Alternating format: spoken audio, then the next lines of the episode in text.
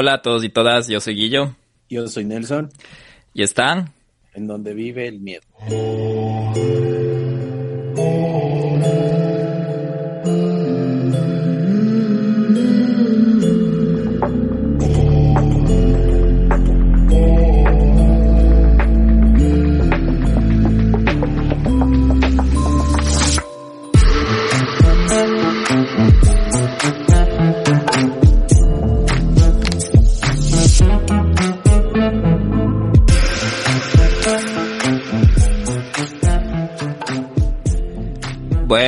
Días, buenas tardes, buenas noches, noches a los que están ahorita con nosotros y hola Nelson. Hola Guillo, ¿cómo estás? ¿Cómo te va? ¿Qué tal? Después de un tiempito a volver a, acá, a la casa de donde vive el miedo. ¿Hace un tiempito? capítulo el de, el de Yambo, ¿no? Ah, sí, sí, ¿sabes qué? Mucha gente, mucha gente se quedó con las ganas de los de Restrepo y, y hay que pensarlo, tenemos que hablar, tenemos que hablar seriamente a ver qué, qué va a pasar con, con, Sí, con no, ese caso. Yo, yo le soy sincero, la otra vez también hicimos algo como de, de estos casos que todavía no, no se cierran, como el de, de Karina del Pozo y, y la verdad es un poquito complicado porque nos, nos gustaría un desenlace, ¿no? Para que sea una, una historia más, más llena, que tenga más contenido, pero eh, va a tocar hacerlo si es que ustedes Sí. lo quieren desde nuestras voces escuchar, porque varias personas ya han visto incluso las películas, los documentales, pero si quieren que nosotros lo contemos con todo el gusto del mundo, así que El, ya saben. el problema, ¿sabes cuál es? Que, mm, que este es considerado hasta un crimen de Estado. Entonces, vos me conoces y ahí hay que ser súper como que... Tenemos que ser súper, súper, súper continuo porque, no sé, no quisiéramos herir ninguna susceptibilidad ahí de, de lo que cada persona vaya, vaya a pensar. Entonces, sí, Claro, más que... hay, hay versiones de los policías, ¿no? También he escuchado que hay versiones que dicen que sí, que uno de los chicos había sido súper, súper grosero con los policías y bla, bla. Entonces, hay de todo, hay de todo. Es un caso súper, súper denso. No solo del Ecuador, o sea, incluso a nivel mundial, el, el caso se ha tratado, como tú dices, con pinzas. Por Sí. el hecho de, de ser un crimen de Estado y todo. Entonces, eh, sí, podríamos considerarlo a ver si es que hacemos desde nuestro punto de vista, ¿no? Sí, sí, sí, hay que... No, yo creo que sí hay que hacerlo, solo hay que ver cuándo hacerlo y alistarnos y alistarnos. Sí, sí, creo que sería chévere, chévere hablar de eso. El... Y hablando de esos de temas criminales, hoy ya, bueno, tuvimos capítulos de Al Bestia con Jaime, tuvimos el tema de las madres, tuvimos en los últimos capítulos y también lo de Yambo y estábamos un poco, un poco, nos pusimos un poco eh, etéreos y toda la cosa, y paranormales, misteriosos. Y esperamos que hayan extrañado la parte criminal porque hoy vamos a hablar de un crimen, de un crimen que pasó en los años 70. Y también, también quiero felicitarles a todos los que nos están escuchando porque sobrevivieron al confinamiento, ¿no? Ya no están en toque de queda, ¿no? No, todavía están viendo qué medidas se toman los fines de semana, o si tal vez lo hacen entre semana, pero no sabemos todavía si, si acierta qué irá a pasar. Pero yo creo ya que hay, estamos de vuelta. hay un futuro claro en el, en el, en el futuro. Prometedor. Prometedor. Esa- esa es la palabra. Porque claro, no se sabe. Entonces, Guillo, qué bueno volver al, al crimen. A mí es lo que me encanta y me apasiona. Y la verdad, le soy sincero, no creo que reconozco este caso. Me estabas contando un poquito, pero mejor es así porque mi reacción va a ser más, más, más real, en tiempo real y todo, y va a ser una, una, una verdadera reacción. Estoy full contento y emocionado por saber lo que nos vas a contar, así que, ¿qué nos tienes preparado para el día de hoy? Sí, verás, ya te voy a, ya te voy a refrescar la memoria. De hecho, de este caso hablamos en una, creo que fue nuestra primera fogata virtual, verás, del anterior año. Eh, hablamos de esto, hablamos súper corto, les fue una de las pocas historias de las que hablamos porque mezclamos crimen con, con paranormal y de hecho tenemos que ya definir la fecha de la fogata que se viene este, este año. Eh, la, tal vez dos fogatas, no sé, veamos qué pasa.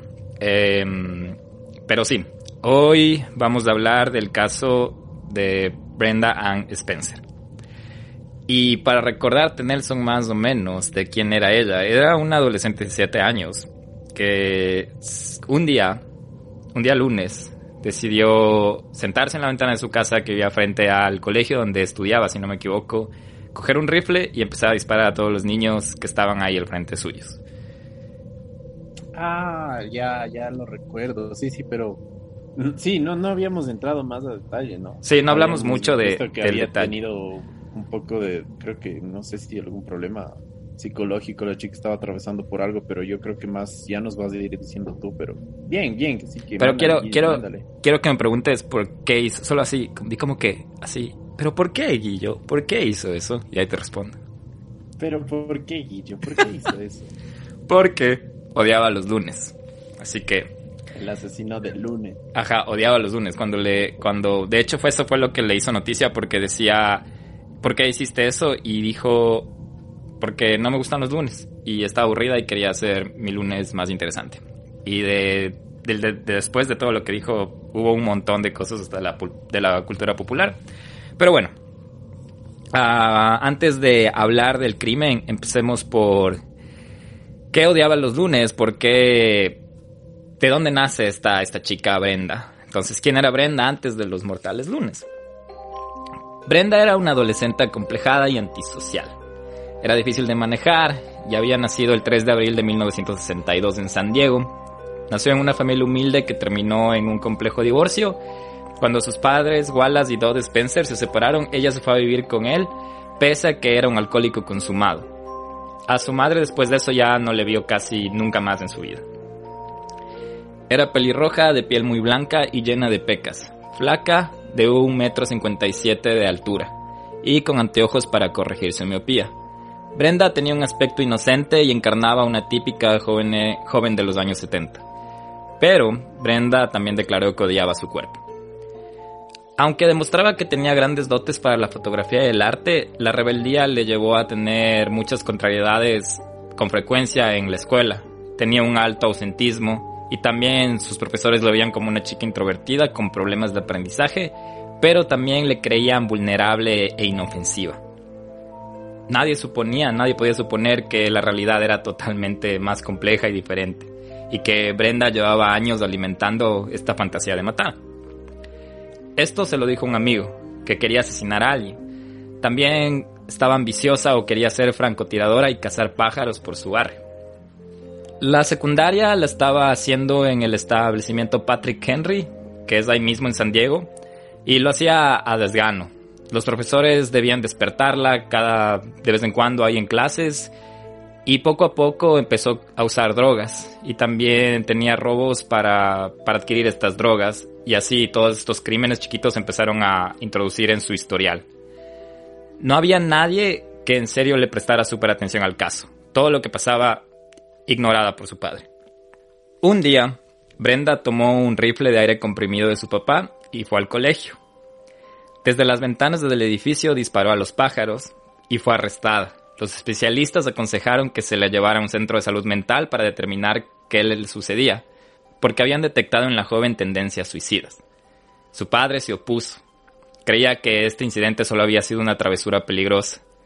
Su hija era una chica insolente e indisciplinada que le daba demasiado trabajo, pero nada más. Eso es lo que decía el padre de Brenda. Brenda amaba la música y se pasaba horas encerrada escuchando Outlands de More de The Police. Fue por eso que para la Navidad de 1978 le pidió a su padre Wallace que le regalara una grabadora portátil, porque quería escuchar sus canciones y grabar cassettes. Pero la mañana de Navidad, ¿qué crees Nelson que recibió Brenda en su árbol? ¿Qué tenía debajo del árbol? Algún arma o algo así. Exacto en vez de tener la grabadora que había pedido, tenía un rifle semiautomático Ruger calibre 22 con mira telescópica y con varias cajas de municiones que a la final contenían 500 balas. Feliz Navidad. ella también había dicho que quería esto, pero como que así salido de la de la como que un día tú dices, "Ah, me gustaría esos zapatos", pero en serio quiero comprarme esa grabadora. Entonces, te compran los zapatos. Que a la final querías, pero no era lo que en serio querías, ¿no? Pero imagínate que tu padre te dé a, tus 17 años una, una Ruger. Eh, qué denso lo, lo, lo, que cuentas en el aspecto desde el punto de vista de cómo puede haber alguien que en esta, en esta edad que es tan, ¿qué se podría decir? ¿No? Tan vulnerable, tan volátil, que a veces eh, ni siquiera sabes qué es lo que, lo que quieres con determinación, eh, no, no solo depende de las motivaciones que tienes en base a lo que la sociedad te pone, sino también ya vemos que a ella ya le criaron en un ambiente de cacería, en un ambiente que eh, más bien es como que no se siente mucha empatía por, por los animales y no me estoy refiriendo con esto a nada del veganismo ni nada de eso, ¿no? Sino más bien de, de enseñarle a cazar una persona cierto tipo de animales y cómo ella fue perfeccionando, ¿no? Las técnicas y encima de eso, o sea, eh, si es que ella ya tenía lo que, los gustos que tiene, digamos, una, una persona promedio de edad de música, de pertenecer a una, se podría decir alguna subcultura o algún grupo en específico, yo que sé, de ser del rock o de ser del hip hop o de ser del rap, eh, y que tus papás te incentiven a tu, a tu, a este tipo de, de, de movimiento que es la, la cacería, ¿no? Eh, ya desde ahí hay algunos parámetros para tomar en cuenta que todo se fue congeniando para crear un, un monstruo. Eso te iba a decir, más que pensar en, en, Brenda, te hace pensar en qué pasaba por la cabeza del padre. Es como que yo te imagino a, a vos de padre y que tenía una hija y que te diga, pa, quiero, yo qué sé, quiero este balón de fútbol, o quiero estos zapatos, o quiero, yo qué sé, esta muñeca o estas gafas. Pero sabes que también me gustaría eh, una, yo qué sé, una pistola. Y le das el arma. O sea, no creo que tú le vas a dar el arma. Yo creo que le compras por último las gafas y es que... Claro, es sí, no sé, después te digo, es como el, que... Desde el punto de vista de, ya generacional, digamos, que la familia... Cultural también, apegada, ¿no? Esté muy apegada a la cacería, por ejemplo. O, por ejemplo, a esto del, del tiro deportivo, porque he visto también en las Olimpiadas que hay disparan eh, lo que son discos, ¿no? Discos en, en el tiro deportivo Mm, bueno, sí, por ejemplo, podría ser. Pero y era... ya solo para un hobby, un hobby que es más bien un gusto de su padre y de, su familia más que el de ella. Eso sí es como que ya incentivar algo más, más peligroso, creo.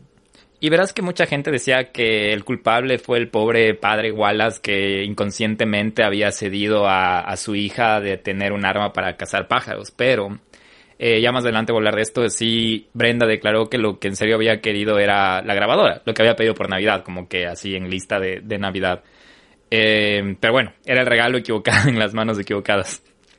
Sí, yo quiero que ustedes, los que están escuchando, se pongan en esa edad. Si es que tienen eh, ya más de 17 años, cierren un, un, ratito los ojos y acuérdense de, de qué querían ustedes a esa edad. Eh, y los que están todavía antes de los 17 o tienen 17 justo, consideren también este tipo de historias para por crecimiento personal también. ¿Vos qué querías a tus 17? Oh, no me hagas acuerdo de esas maravillas de edad. Ah, yo lo único que quería, yo me acuerdo que me encantaba tocar la guitarra y y a los pues, 10, sí, bueno, a los 17, es verdad. Sí, me encantaba. Yo lo único que quería era tener tiempo para poder estar tocando la guitarra, practicando. Mira, vos eh, solo quería tiempo. Sí, para, es que sí, para, para poder seguir con eso, ¿no? Con, con poder sacar mis, mis solos, mis riffs y darle, y darle, y darle hasta lo que más se pueda. Quería tener una banda, me acuerdo. Ese era mi, mi sueño de esa época. Y, y no de delincuentes, sino una banda de, de, de rock. es decir, me va muy bien en la música para ser pandillero. Qué loco. 17 años. Bueno, eh, volviendo a lo de Brenda. Una vez que ya a Brenda le dieron el arma, Brenda comenzó a practicar tiro y abandonó sus opciones musicales. A contrario de que T. Nelson, ella abandonó sus estudios musicales y se enfocó más en el arma. También empezó a leer sobre criminales famosos y masacres. Eso pasó en diciembre, en diciembre de 1978. Y en enero, el lunes 29 de enero de 1979, es cuando pasó todo. Brenda se despertó en la cama que compartía con su padre, más aburrida que de costumbre. Los chillidos de los chicos en la puerta del colegio la enfurecieron. Estaba sola. Puso música a todo volumen y comenzó a rondar por el dormitorio. En un momento se asomó a la ventana y vio la entrada de su vieja escuela primaria, los alumnos de Grover Cleveland del barrio San Carlos. Ellos estaban por ingresar al colegio. Esperaban que el director les abriera la puerta y los dejara entrar. Tomó su rifle semiautomático, se acomodó en el borde de la ventana, apuntó y empezó a divertirse. Había practicado tiro y tenía bastante buena puntería. El primer balazo golpeó en la espalda de un chico que cayó en medio de un sorpresivo estruendo que lo puso en alerta. Ella siguió adelante imperturbable. Las detonaciones hicieron que Burton Gragg, de 53 años, director del colegio, intentara proteger al pequeño de 9 años que tenía a su lado, Chris Stanley. Lo cubrió y lo salvó, pero él cayó muerto. Luego fue el turno del guardia Mike Sugar, que tenía 56 años, que corría intentando poner a salvo el resto de los alumnos. Ella lo bajó de un tiro. Quedó desparramado y agonizó en un charco de su propia sangre a la vista de todos. Los gritos y los tiros confundían los oídos de todos los presentes esa mañana. Brenda reía a carcajadas de su ventana. El odiado lunes se había transformado en algo muy entretenido. Con facilidad apuntaba y les daba de lleno a los que intentaban escapar de sus disparos. Impactó en nueve cuerpos más, Ocho chicos habían sido heridos gravemente y estaban desparramados en el suelo. El primer oficial que llegó a escena, Robert Robb, de 28 años, le volteó con una certera bala en el cuello y le dejó mal herido. La rápida maniobra de otros agentes salvó a muchos alumnos. Colocaron un camión de basura en la puerta del colegio para bloquear la trayectoria de los proyectiles. Eso acabó con el juego mortal del adolescente Brenda. Ya había agatillado 36 veces y 11 habían dado en los blancos, acribillando a dos adultos e hiriendo gravemente a ocho niños y un policía. A estas alturas ya habían arribado al lugar los comandos de élite SWAT que rodearon la casa de Brenda, acordonaron la zona y desalojaron edificios linderos. Brenda hablaba por teléfono con la prensa y llamaba aleatoriamente a cualquier número. Al periodista del San Diego Union Tribune que le entrevistaba por teléfono le dijo, no me gustan los lunes, eso me anima el día. La frase esta y su historia. Un grupo de mediadores de la policía, altamente entrenados, comenzaron a hablar con ella. Necesitaban negociar su entrega y que dejara de disparar. Les llevó seis horas hacerla claudicar. ¿Y qué crees, Nelson, que le hizo entregarse? No, no sé, dime. El, tal vez, entrega, no sé, le ofrecieron... Lo único que le, le hizo entregarse fue el hambre porque cuando hablaron de comida bajó su, su, su, actitud hostil y le ofrecieron una hamburguesa de Burger King y así lograron que ella saliera y le atraparon. Todo ahí había terminado. Qué denso. Y como, como te decía, es una, una serie de factores. los padres, lo, el, esto a mí me, yo me quedo con algo, o sea, me dices que ella compartía su habitación con su padre. Mm, yo estoy muy, muy en desacuerdo con eso porque, digamos, para el, el, el ritmo de vida que lleva la sociedad joven ahora, como no tener una independencia a esa edad, es muy, muy contradictorio que no pueda llegar a tener problemas, en este sentido de que si tú compartes habitación con, tus padres teniendo 17 años, no es porque los amas. O sea, y no era solo la habitación, era la misma cama. Y qué bueno que mencionas eso porque es importante también. Imagínate. O sea, yo también cuando, cuando estaba leyendo eso dije, rondó por, la, por el colchón que compartía con su padre. Imagínate, 17 años compartiendo la cama con su padre. No, yo creo que también por ahí quizás pudo haber algún tema de, de no sé, tal vez quizás abuso inconsciente o, conscientemente por parte de, ella. Es lo que yo me atrevo a especular, ¿no? Pero también esto también, le, obviamente, es un resultado de, de todo lo que sucedió, es un efecto, es, es, es una causa y el efecto es eso, es lo que, lo que ella llegó a matar a tantas personas y a herir a tantos, a tantos niños y la frialdad, y la frialdad con la, con la que ella actuó al ver a una persona prácticamente corriendo, escapando y jugar tiro al blanco con esa persona sin sentir la empatía de que es una vida la que está ella tratando de, de apuntar la que es su objetivo. Y para qué, según lo que me cuentas, ella ya sabía, había practicado, era buena en eso, porque también no sé si es que los que nos están escuchando alguna vez han tenido la oportunidad de disparar un arma de fuego, no es nada fácil. Eso te iba a decir, tú lo has hecho, yo, yo, yo nunca lo he hecho, me, me encantaría hacerlo como practicarlo, ¿no? A, un blanco, ¿no? Que, que, quede ahí registrado, no quiero disparar a nadie, pero tú lo has hecho y eso te iba a preguntar. Imagínate, y como ella hizo, es, como que pa, pa, pa, y listo. Y peor con un rifle, ¿no? Con un rifle grande todavía es más complicado aún, se necesita mucha práctica. No digo que sea algo imposible de hacer, que la gente con práctica lo logra hacer pero primero que nada, las armas son pesadas. O sea, no es como, como que algo así de que tú alzas una botella y a disparar. Primero que nada, son, son muy pesadas, incluso las, las pistolas de mano.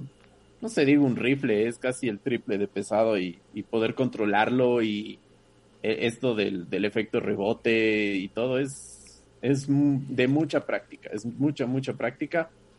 Eh, pero bueno, yo creo que más adelante vamos a tener un, poquito de, espacio para nuestros Patreon que, tal vez creo que algunos sí han utilizado armas para que nos cuenten cómo les fue. Sí, de hecho, Caro que está grabando con nosotros ahorita estaba diciendo, estaba validando todo lo que tú dices que sí, que es muy difícil el, el tema del rebote de la pateada, no sé cómo decirlo, pero que golpea fuerte, patea duro, decía ella, pero interesante todos estos datos los tendré en cuenta cuando vaya a hacerlo, porque estoy en el país donde todo vale. Entonces, creo que debería hacer eso. Ya voy cinco años acá y nunca lo he hecho. Qué mal, qué mal gringo soy, pero eso. Oye, pero no soy y allá hay lugares que incluso puedes alquilar para disparar y armas grandes. ¿no? Sí, sí, hay ranchos de tiro aquí. Rifles de, de, ¿cómo es? De asalto y todo eso, ¿no?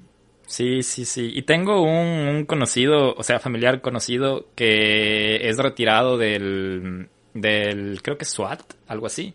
Y un día estábamos hablando de esto y yo le dije, ah, sí, y él me preguntó, me dijo, ¿y Guillo, nunca has disparado un arma? Y le dije, no, nunca. Y así, típico película gringa, así me dijo, ah, la próxima que estés por aquí me avisas y te llevo al rancho. Y yo, de una, no. Bueno. ¿Y te gustaría o no? Sí, sí, me gustaría. Yo creo que es una de las cosas que quiero, que quiero hacer. Quiero aprender. No, o sea, no quiero aprender ni, ni, ni hacerlo como un deporte ni un hobby. Pero sí me gustaría la experiencia, la experiencia de, de, de, de, del sentimiento de, disparar a un blanco inerte, diciendo válido, ¿no? A un blanco inerte, no. No sé, creo que hay que hacerlo. sí, dale, Guille, si es que te, te animas, es, es, otro mundo también, al menos que tienes la chance ya que es muy difícil en otros países eh, poder disparar al menos ¿Sabes qué? armas grandes, ¿no? ¿sabes qué? Cuando vengas, tenemos que ir. en, nombre de donde vive el, que miedo. Que me alisten la bazuca. bueno. Y el tanque de guerra de una vez.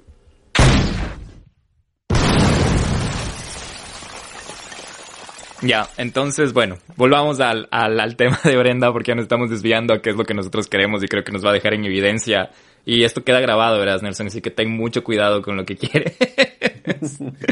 a ver.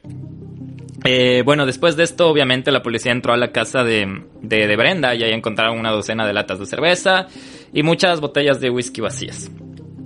En el lapso que estuvo acorralada, se dice que otro periodista habría hablado con Wallace, el padre, quien habría confesado, y escucha esto, que le había regalado el rifle a su hija porque ya no sabía qué hacer con ella y tenía la esperanza que se suicidara.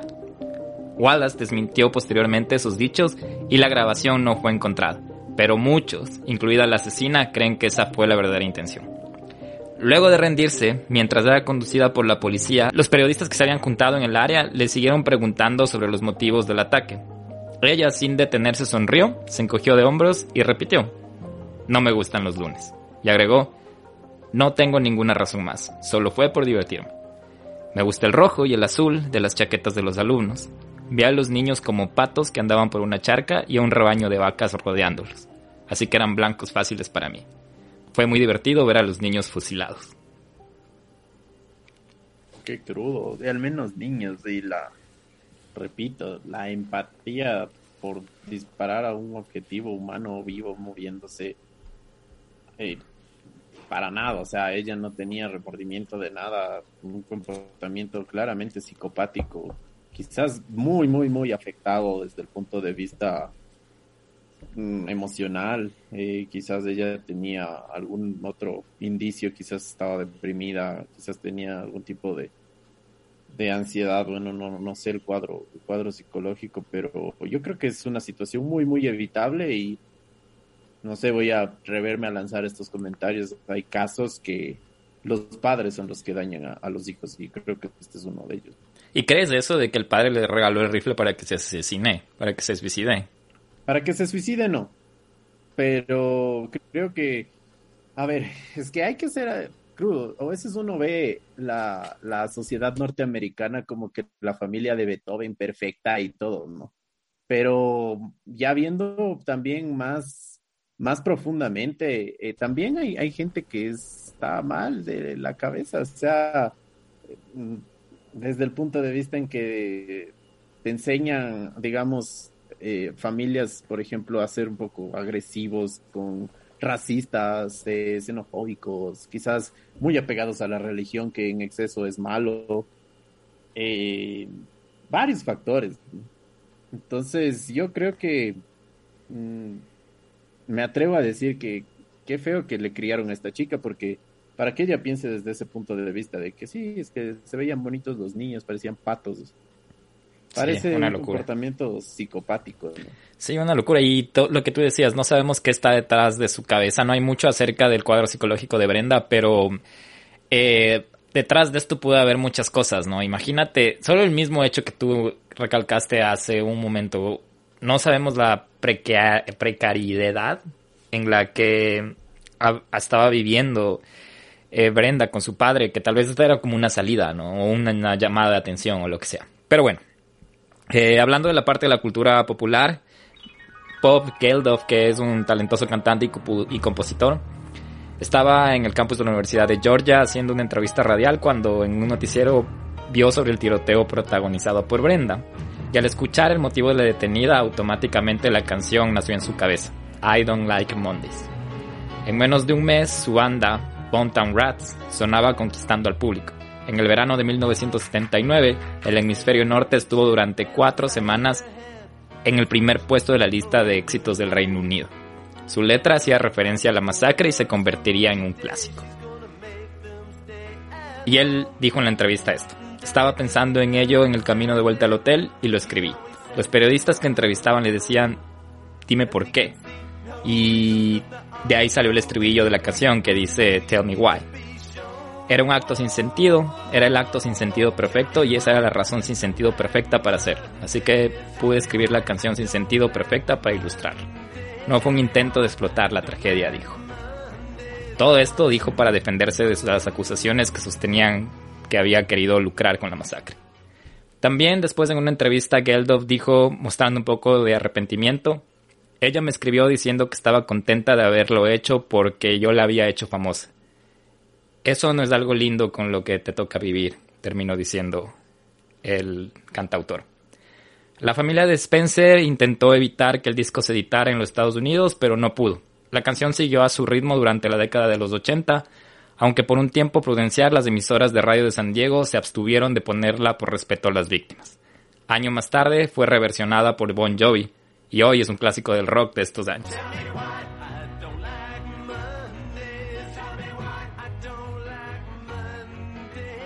Esta no fue la única repercusión mediática de las acciones de Brenda. Hay películas, documentales y hasta libros que se alimentaron vorazmente con la historia hay que escuchar la canción. Nelson, ¿has escuchado? Yo no había escuchado. De hecho, me voy a poner a escuchar después del capítulo.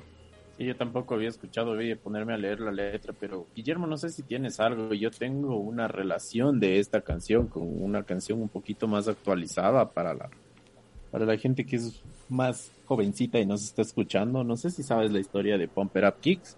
Eh, conozco un poco, pero sí, sí, sería buenísimo que les cuenten. Sí, sí, que es de, Foster the People, sí sería. Ya, les comento rapidito, así que hay una historia detrás de la canción de Pump It Up Kicks, que es una canción realizada por la banda estadounidense Foster the People.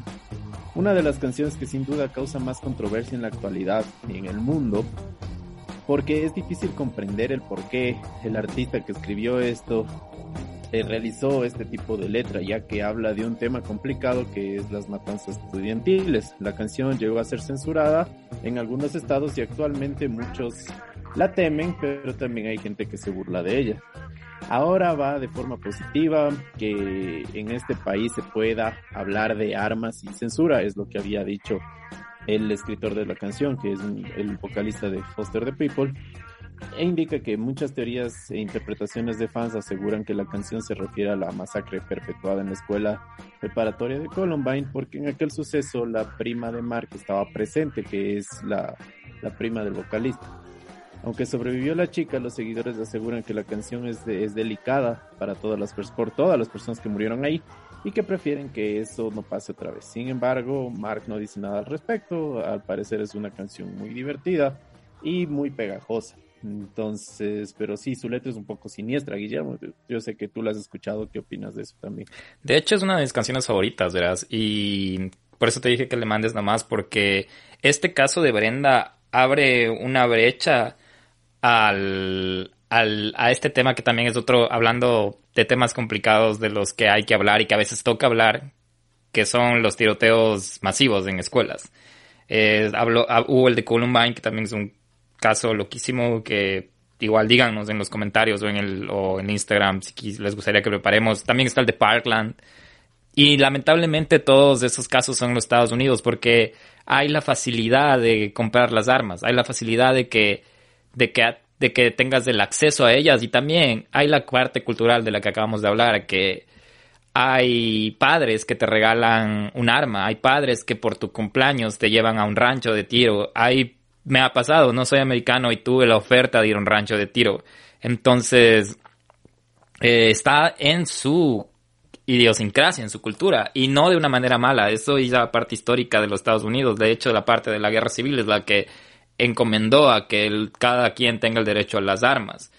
Y es loco, yo he escuchado historias, he tenido conocidos de aquí que, que, que, han venido, amigas que han venido a ser niñeras o, en el programa Au Pair y son chistosos porque una de ellas, que era inglesa, vino y el padre había dicho, así tal cual como parece igual película, que le ha dicho, aquí no están permitidos niños o hombres en esta casa porque por eso tengo un rifle encima de mi cama. Y le había mostrado el rifle y, era, y ella se había quedado como, ¿qué carajos? Pero no en una forma como amenazadora, sino en una forma de, obviamente era una amenaza, pero una manera tan conversacional que natural. O sea, y, y ella, inglesa, te juro que había llamado a los papás a contarles de ello y los papás ya le querían mandar de regreso.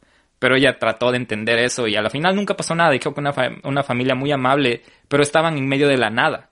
Entonces ahí empezó a entender muchas cosas de que si estoy en medio de la nada, a veces no hay tiempo en el que lleguen a, a, guardarme, a, guardarme, a, a salvarme. Puede haber gente armada, ¿no? Que pero sí, Guillo, contando esto, yo te quiero contar una experiencia que me pasó allá y fue en la casa de, no sé si te he contado esto, pero fue en la casa de Alex.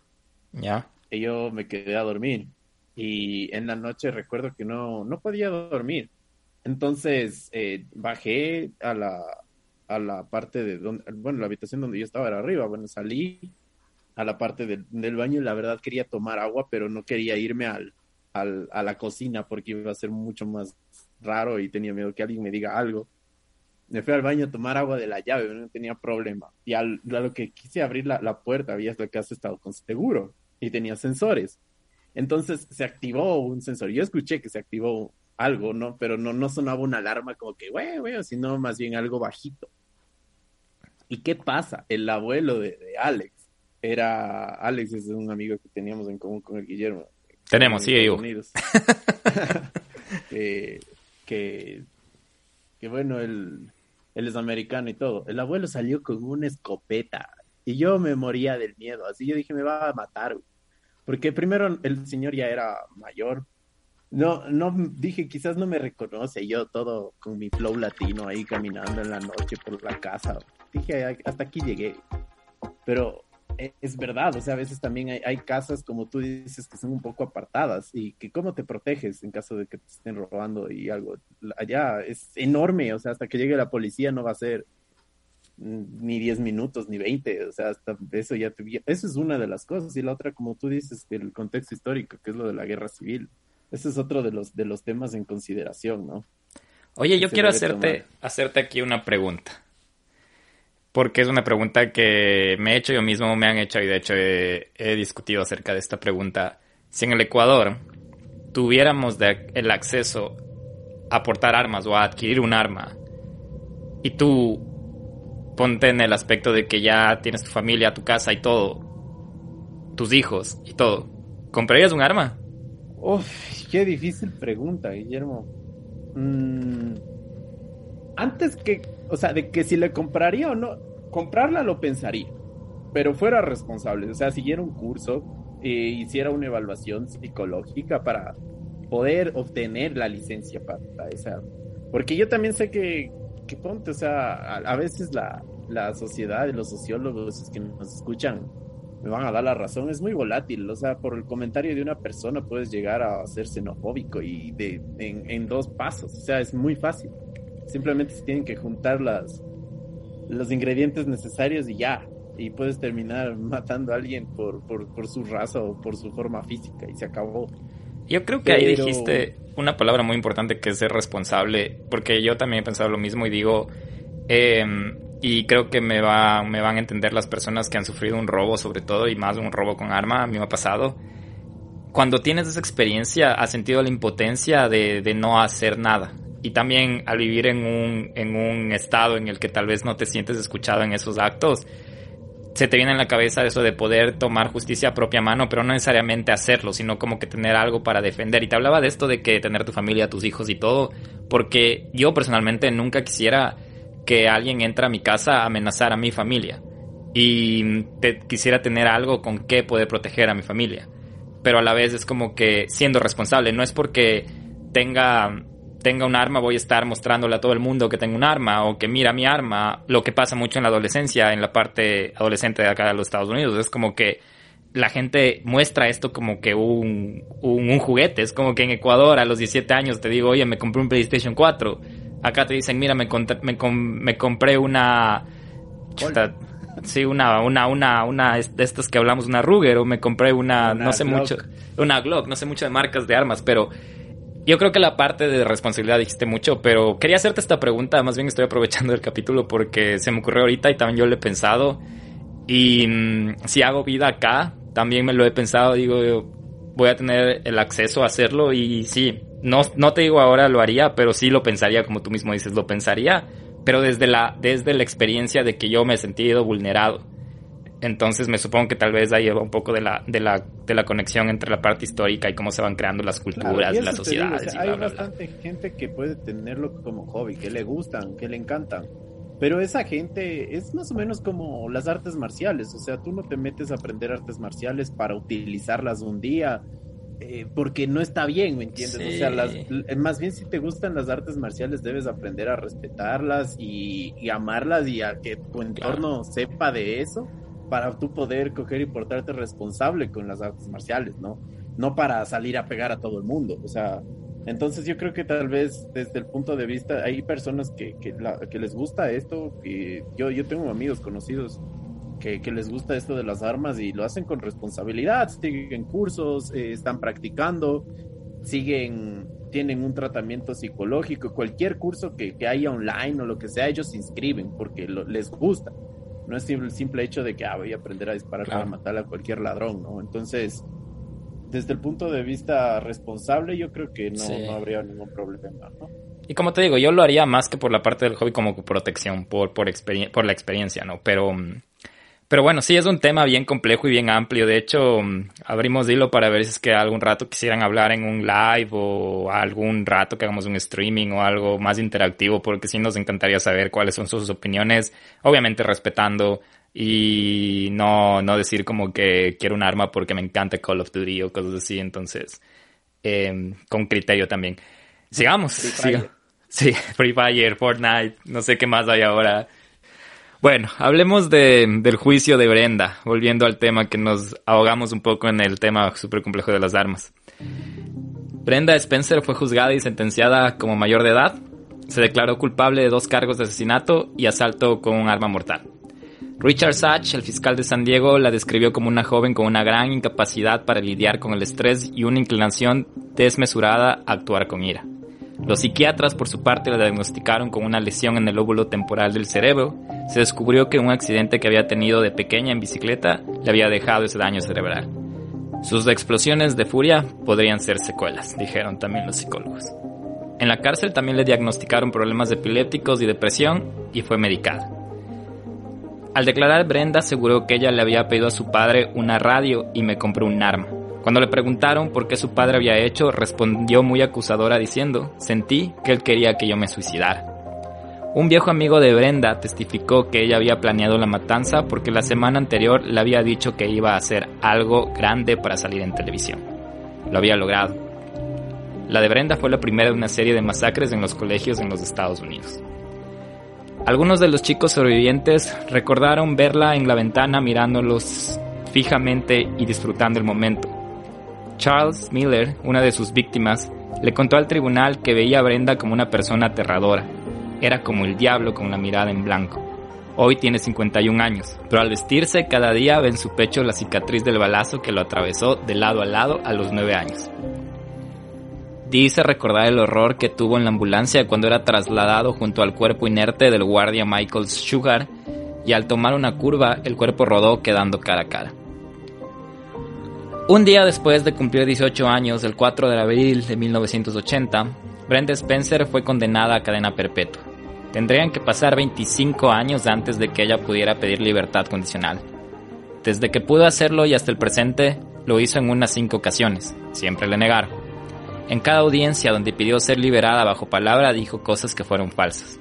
La primera aseguró que ella esperaba que la policía le disparaba porque había consumido alcohol y drogas en el momento del crimen los resultados de los estudios que le habían realizado al ser detenida contradecían sus dichos.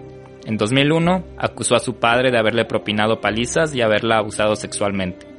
Wallace lo negó y ella terminó admitiendo que las acusaciones no eran ciertas. En 2005 también rechazaron su pedido. La razón fue un incidente por una autolesión en un par de años antes.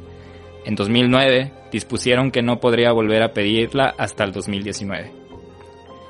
Llegado ese año, se estableció que la próxima audiencia fuera en septiembre de este año, del 2021.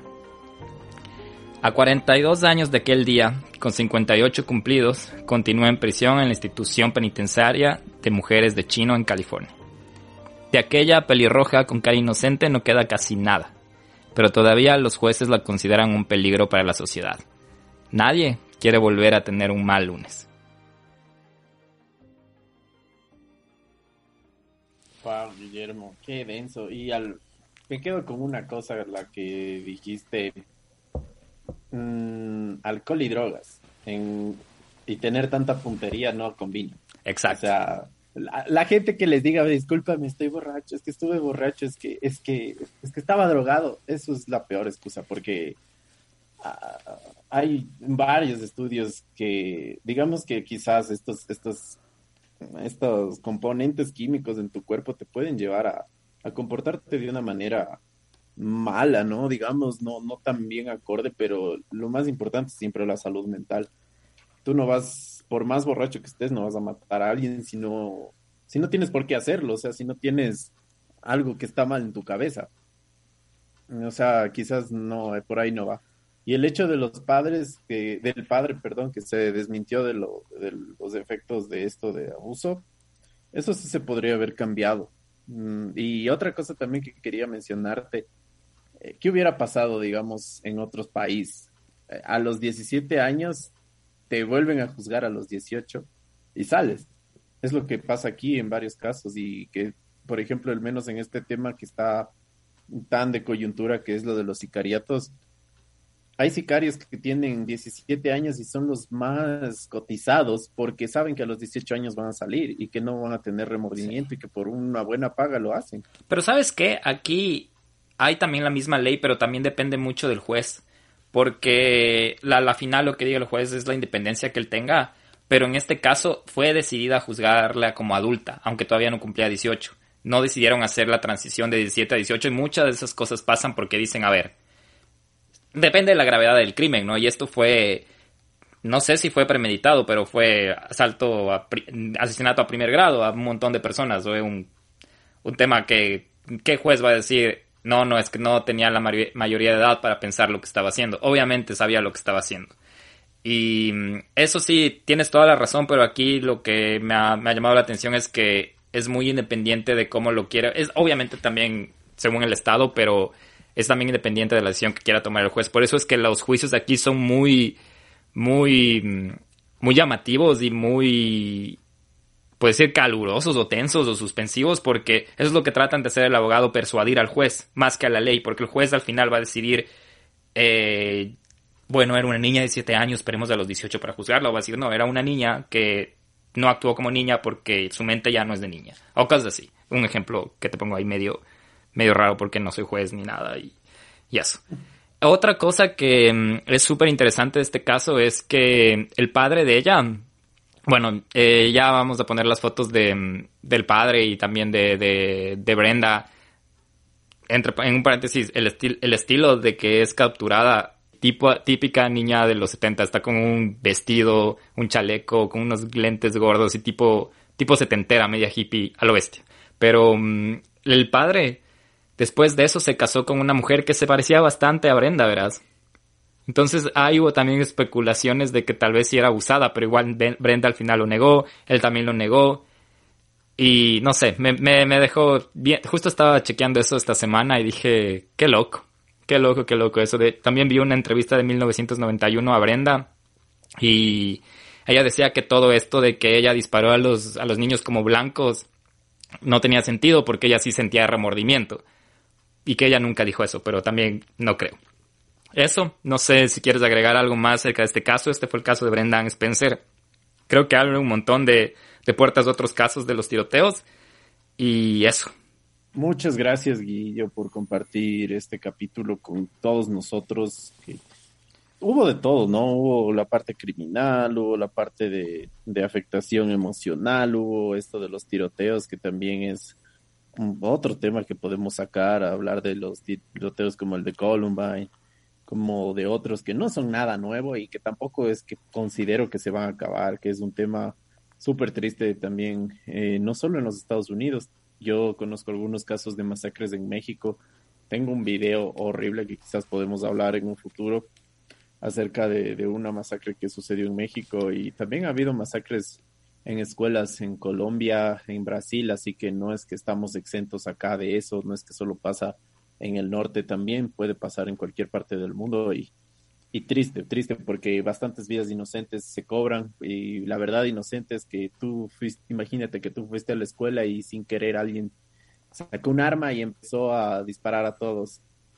Entonces es una de las... Terrible. Yo creo que es una de las peores, peores muertes, la verdad o quizás de las peores experiencias al, ver que, mueran tus compañeros, tus amigos, por culpa de, alguien que está mal psicológicamente y que eh, fue un mal día, ¿no? Y, y también me quedo con esta parte icónica de la cultura, de la parte criminal, que es lo del, esto se la conoce como el asesino de lunes, que simplemente dijo mataba porque era lunes, porque estaba aburrida. Y eso también es una de las frases icónicas de, esta señorita. Oye, deberíamos sacar una camiseta que diga no me gustan los lunes y la foto de atrás de Brenda. Hablando de eso, yo les quiero agradecer porque nuestras camisetas volaron, Guillo, volaron, volaron. Sinceramente, no sabíamos que íbamos a tener tanta acogida. Esperamos que quizás en un futuro muy corto podamos seguir, seguir haciendo un poquito más de, de merch, pero les agradecemos más allá de cualquier cosa, de nosotros solo vender y llenarnos nuestros bolsillos. Hemos querido contar una historia, ¿no? Con, nuestras camisetas y eso es lo que esperamos. Y también estamos en conversaciones. Tal vez venga un segundo lote, nuevos modelos como el de Brenda Spencer, de que no me gustan los lunes. O si quieren, si quieren sugerirnos algo. Igual, si hay gente, artistas o ilustradores que nos siguen y quieren mandarnos sus diseños, sus ilustraciones, sería lo bestia tener algo de ustedes, de la gente que sí, que nos, que nos escucha. También agradecer este, este capítulo también se hizo por parte de una recomendación en Instagram que desean que hablamos de muchos asesinos hombres, que deberíamos hablar más de asesinas mujeres y esta es una de ellas. Y también darles la bienvenida a todos los nuevos personas que nos siguen porque desde el anterior año no hemos dado bienvenida a nuevas personas, así que bienvenidos a los nuevos Miedo Gang, que están aquí con nosotros. Y eso de mi parte, ya saben que tenemos Instagram, que nos pueden seguir a arroba donde vive el miedo en Instagram, redundando, y nos pueden escribir eh, a nuestro correo donde vive el miedo podcast arroba gmail, mandarnos sus historias, sus audios, todo, capítulos de sus historias, va a venir pronto, tenemos un montón de sus historias, quisiéramos más, pero hasta ahora vamos a ver qué hacemos, volvemos a lo paranormal, vamos a lo criminal, pero también dependemos mucho de ustedes, así que siempre participen. Eso en parte, ya nos vemos Nelson, no sé si tienes algo que decir, pero por yo, chao. No, muchas gracias siempre por escucharnos. Ya saben que estamos para servirles para lo que ustedes necesiten. No se olviden de comentar las fotos, los capítulos que subimos también. Incluso hasta nuestros memes, les queremos mucho. Siempre estamos pendientes de todo lo que nos dicen en serio, de todos los mensajes. Tratamos de leerlos siempre, de contestarles y ya saben, síganos también si es que desean en nuestras redes personales, si es que quieren escribirnos y contarnos algo, lo que sienten, si es que les gusta o no, su capítulo favorito, su capítulo que más odian, lo que sea, estamos ahí para ustedes. Así que muchísimas gracias Guillo por este capítulo y pues bueno, ya nos vemos en la próxima semana o quizás muy pronto. Así que un abrazo. Sí, ya nos vemos, compártanos. Jonathan, puedes decir gracias si se te da la gana de decir gracias. Él es uno de nuestros Patreon y nuestro familiar también, así que puedes decir gracias. gracias, Gracias. Adiós a todos.